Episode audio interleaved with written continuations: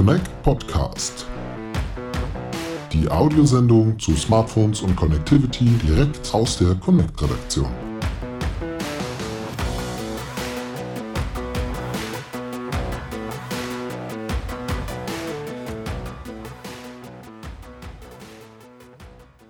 Ja, schönen guten Morgen und herzlich willkommen bei uns im Connect Podcast auf der Connect Conference 2023 hier wieder in Dresden. Könnten Sie sich einmal ganz kurz vorstellen und Ihren Aufgabenbereich bei Telefonica?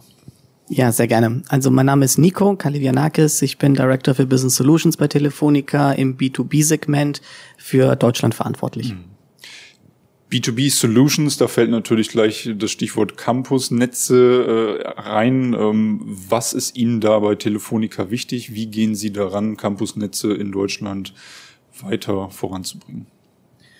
Also wir haben auch eine neue Business Unit äh, extra dafür gegründet, für Business Solutions, um diese Lösungen dediziert an die Kundenbedürfnisse anzupassen. Und wir haben da drinnen genau drei Säulen. Das eine ist Cloud und Networking. Das andere ist IoT, unser Bestandsgeschäft, was gewachsen ist über die letzten 15 Jahre im IoT-Segment. Und das dritte Segment ist Private 5G, in der Tat, ja. Mhm. Um wirklich dedizierte Netze zu bauen für Industrie, für Campus, für Universitäten, in der Forschung zum Beispiel, um diese Technologie Richtung neue Use Cases zu ermöglichen. Mhm. IoT haben Sie gesagt, ein großer Bestandteil. Wie sieht es da mit dem Wachstum aus? Es war ja schon, als 5G aufgekommen ist, war ja IoT so eine große Säule.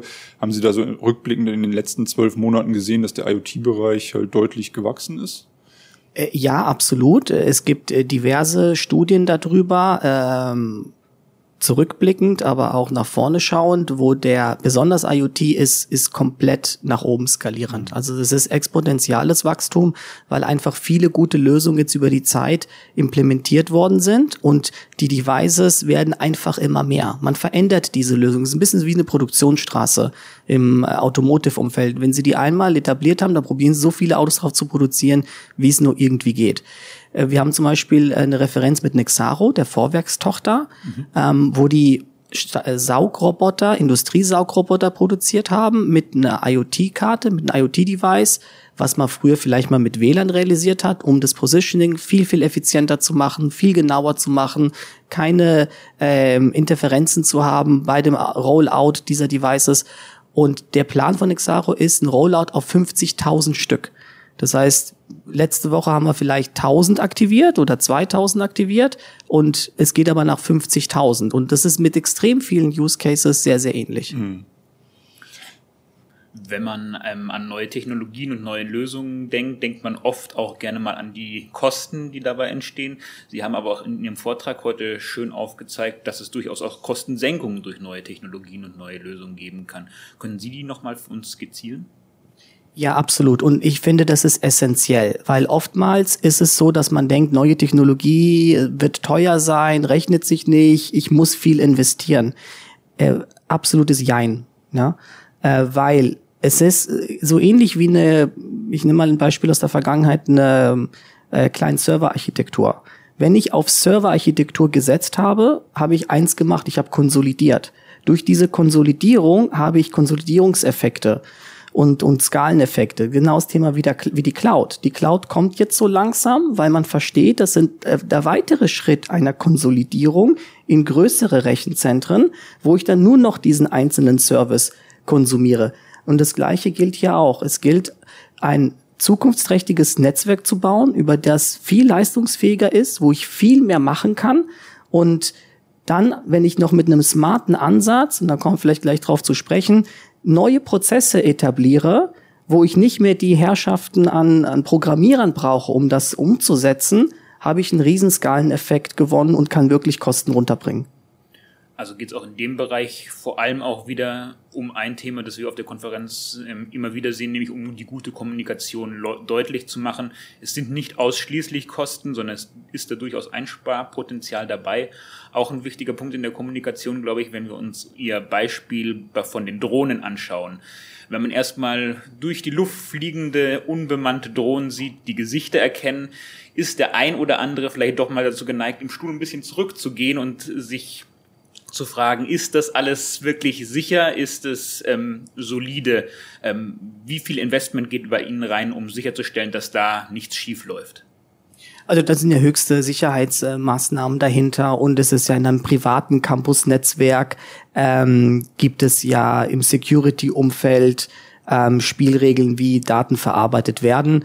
Ähm, die AI ist nicht äh, zwangsweise dafür da, um Sachen nur zu aufzunehmen und zu interpretieren und dann gegen Profile zu matchen, sondern Capabilities sind zwar da, wie man das einsetzt, ähm, unterliegt dem Reg Regulatorium.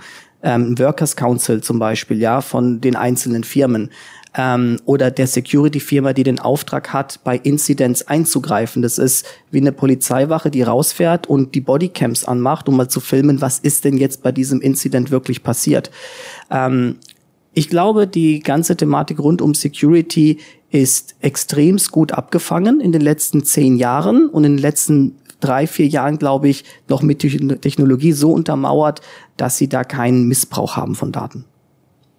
Ist das auch was, wo Sie Unternehmen vielleicht extra überzeugen müssen, wenn Sie den Unternehmen solche Use Cases äh, vorstellen, dass da erstmal so eine Zurückhaltung äh, stattfindet? Oder sind die genauso, okay, ja, wenn Sie ähm, das vorstellen, okay, ist sicher, nehme ich Ihnen sofort ab, glaube ich, implementieren wir?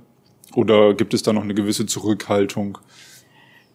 Ich würde sagen, manchmal kommt es eventuell zu einer Zurückhaltung, ähm, wenn man die Technologie nicht versteht mhm. oder wenn man das Thema vielleicht nicht so greifen kann. Sobald man mit einem Spezialisten spricht, und dafür gibt es ja auch im Security-Umfeld äh, die Security-Spezialisten, ähm, und, und man sieht, wie die Daten getrackt werden, wie die Daten abgespeichert werden oder auch nicht abgespeichert werden, ähm, dann, dann liegt es auf der Hand, äh, wie man mit mit diesen Daten umgeht und dann ähm, kommt auch niemals äh, eine eine eine Fragestellung, äh, die sich die sich stellt, ähm, die dort nicht angebracht wäre, sonst würde man die auch nicht implementieren. Gefahr, genau dafür sind die da, diese Abnahmen zu machen, zu sagen, ja, haben wir geprüft, wir können die und die Standards einhalten und der Use Case, der ist freigegeben für diese Anwendung mhm. und ähm, das ist wie wenn sie Auto fahren und äh, jeder immer Angst hat, von der Brücke zu fallen. Aber da muss man auch drauf hinsteuern auf die Brücke. Wenn man nicht dahin steuern kann auf die Brücke, dann ist es so. Hm.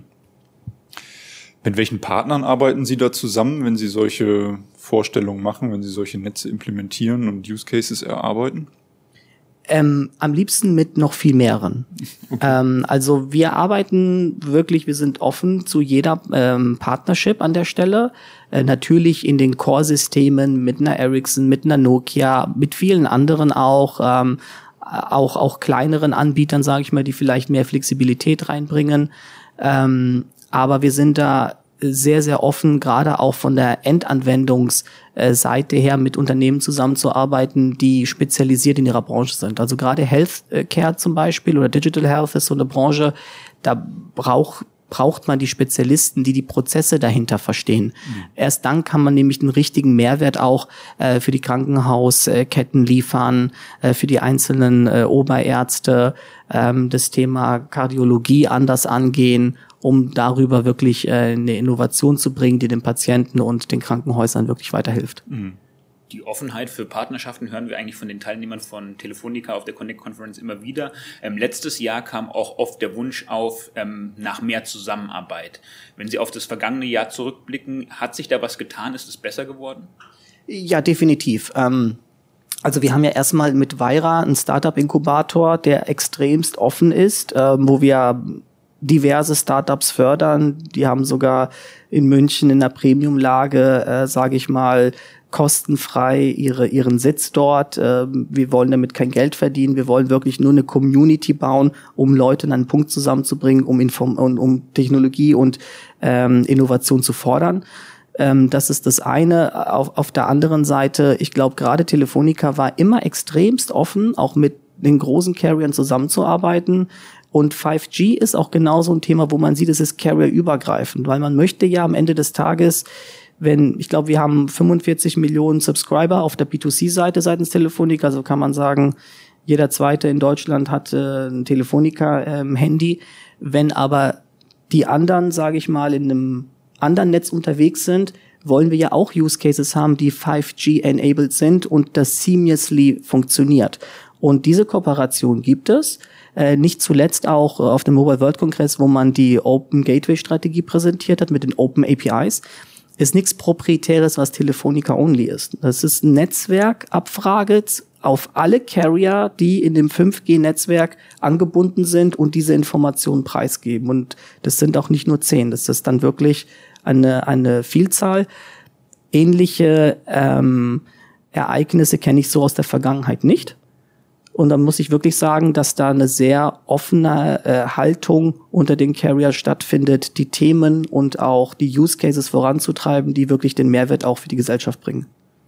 Sie haben in Ihrem Vortrag mehrere Use Cases aufgezeigt, ähm, sowohl die Drohnen, auf die wir schon zu sprechen kamen, ähm, aber auch die Fernsteuerung von Gabelstaplern, viel in der Gesundheitsindustrie. Wenn man in der Außenperspektive ist, wirkt es immer noch so, als gäbe es eine Menge von Use Cases, die mit 5G noch zu erreichen wären. Wie sehen Sie das Thema 6G, wenn da schon viel geforscht wird? Ist es tatsächlich notwendig oder würden Sie vielleicht auch sagen, ähm, die Stimmen, die es ja durchaus auch gibt, lasst uns erstmal 5G weiter voranbringen?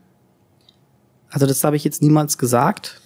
nee, nee, aber, das war auch aber keineswegs in Ihren Mund zu legen. Ich bin, ich bin der Meinung, 6G sollte nicht relevant sein. Natürlich wird's relevant über die Zeit, natürlich kommen dann mehr Features rein. Aber ich habe vorhin über einen Paradigmawechsel gesprochen und der findet mit 5G statt. Mit 5G ist man in der Lage, auf eine Millisekunde oder eins bis drei Millisekunden Latenz runterzugehen. Man ist in der Lage, 20 Gigabit pro Sekunde an Daten zu transferieren. Ob ich dann 20 transferiere oder 40 oder 60, das macht nicht so den riesen Unterschied aus, wie wenn ich überhaupt mal in die Lage dahin komme, auf dieser Datenpipe überhaupt zu surfen. Das gleiche ist mit Latenzen. Wo, wo, wo will ich hin unter der einen Millisekunde?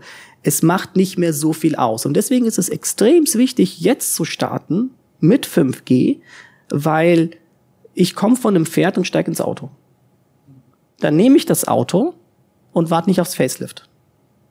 Und deswegen glaube ich, dass die Chancen jetzt über die Zeit ähm, wirklich enorm sind für, für Partner, für die Carrier, ähm, richtige Applikationen zu, in Betrieb zu nehmen, zu schreiben, für die, für die Use Cases, die aus Latenzzeiten oder aus einer Realtime-Architektur vor zwei Jahren nicht möglich waren. Das hört sich schon alles sehr, sehr positiv an und alles sehr ja, vorausschauend. Gibt es irgendwas, wo Sie jetzt sagen, ach, das, wenn ich jetzt einen Wunsch frei hätte, das würde ich ganz gerne mir wünschen für die Industrie, für die Branche, was noch besser laufen könnte?